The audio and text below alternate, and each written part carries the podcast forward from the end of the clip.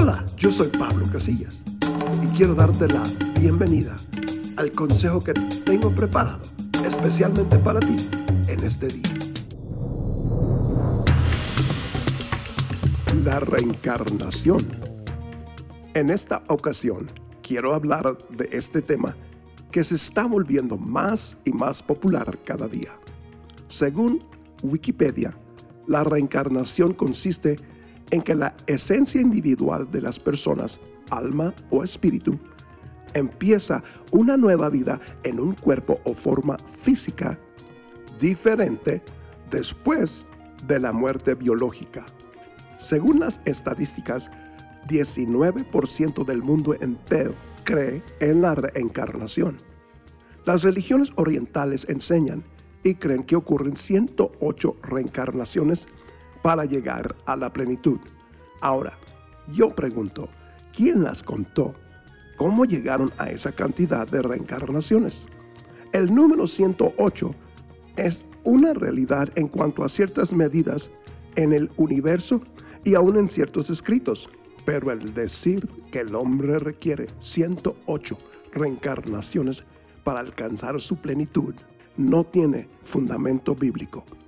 A continuación, les aclaro del por qué no tiene fundamento bíblico. El concepto de la reencarnación carece por completo de fundamento en la Biblia, que nos dice claramente que nos morimos una vez y luego enfrentamos el juicio según Hebreos 9:27. La Biblia nunca menciona que la gente tenga una siguiente vida aquí en este mundo después de haber muerto o que regrese como otras personas o animales. Jesús en Lucas 23, 43 le dijo al criminal en la cruz, hoy estarás conmigo en el paraíso. No le dijo, tendrás otra oportunidad para vivir una vida en la tierra. Mateo 25, 46 específicamente nos dice que los creyentes pasan a la vida eterna mientras los incrédulos al castigo eterno. La reencarnación ha sido una creencia popular durante miles de años, pero nunca ha sido aceptada por los cristianos o los seguidores del judaísmo, porque esta creencia es contradictoria a la escritura. En Mateo capítulo 17, versículo 10 al 12 dice, entonces sus discípulos le preguntaron diciendo, ¿Por qué, pues, dicen los escribas, que es necesario que Elías venga primero? Respondiendo Jesús, les dijo, a la verdad, Elías viene primero y restaurará todas las cosas. Mas os digo que Elías ya vino y no le conocieron, sino que hicieron con él todo lo que quisieron. Así también el Hijo del Hombre padecerá de ellos. Este es uno de los pasajes que usan algunos como evidencia de la reencarnación. Encontramos que este pasaje une a Juan el Bautista con Elías. Sin embargo, el pasaje no dice que Juan el Bautista haya sido la reencarnación de Elías, sino que Juan sería el siguiente Elías. ¿En qué sentido? En que Juan el Bautista tendría las mismas características del ministerio del profeta Elías. ¿Cuáles eran esas características? Conforme a Malaquías capítulo 4, versículo 5 al 6, así dice, Él haría que los padres se reconcilien con sus hijos y vivan en paz. Ahora, para esos que insisten que Juan el Bautista era Elías reencarnado, Juan el Bautista mismo dijo en Juan 1.21 que él no era Elías. Escuche las palabras de Juan en Juan 1:21. Y le preguntaron, ¿qué pues? ¿Eres tú Elías? Dijo, no soy. ¿Eres tú el profeta? Y respondió, no.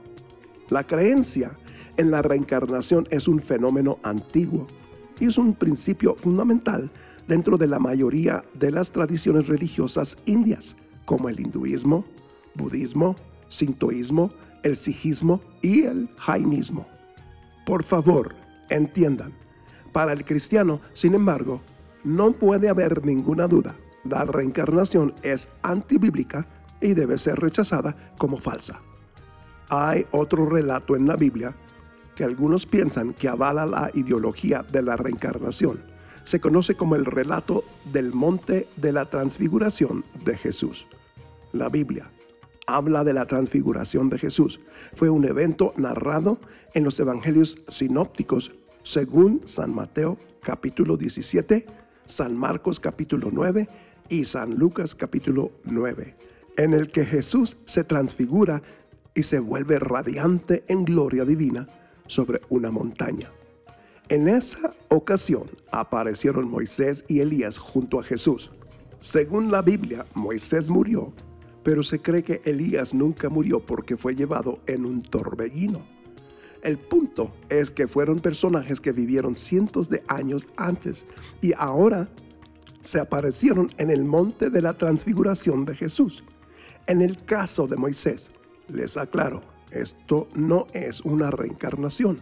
Les aclaro del por qué esta no es una reencarnación. Les mencioné que hay tres porciones de la Biblia que hablan de este evento. Voy a leer una porción. En Mateo 17, versículo 9 dice así, cuando descendieron del monte, Jesús les mandó diciendo, no digáis a nadie la visión hasta que el Hijo del Hombre resucite de los muertos. Cristo claramente dijo, no digáis a nadie la visión hasta que el Hijo del Hombre resucite de los muertos. Entonces, lo que ocurrió en el monte no fue una reencarnación, no se refiere a un evento literal, sino a una visión. Dios ha revelado muchas verdades por medio de visiones. ¿Qué es una visión? Es una forma sobrenatural por medio de la cual Dios comunicaba su voluntad a sus siervos los profetas y en ocasiones a sus siervos en general. Para terminar, quiero leer algunos versículos de la Biblia que tajantemente muestran que la creencia de la reencarnación es una creencia falsa. Job 7:9 dice así: Los que bajan a la tumba ya no vuelven a subir. Segunda de Corintios 5:8 dice: No nos sentimos tristes, aunque preferiríamos dejar este cuerpo para ir a vivir con el Señor.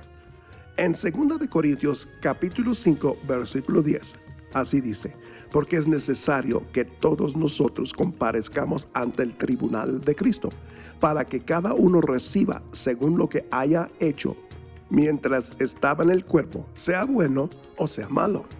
En 2 de Samuel, capítulo 12, versículo 23, encontramos estas palabras del rey David. Así dice, mas ahora que ha muerto, ¿para qué he de ayunar? ¿Podré yo hacerle volver? Yo voy a él mas él no volverá a mí. En la historia, el rey David cometió adulterio con Betsabé. A pesar de que fueron perdonados por Dios y salvados de la condena a muerte por aquel crimen, el primer hijo nacido de la relación entre David y Betsabé murió a los siete días. El rey David clamaba a Dios por la vida de su hijo con oración y ayuno. El hijo murió en este acontecimiento vemos que la escritura revela una verdad que se confirma en muchas porciones de la palabra de Dios. Los muertos no regresan. Termino con Eclesiastés capítulo 12, versículo 7.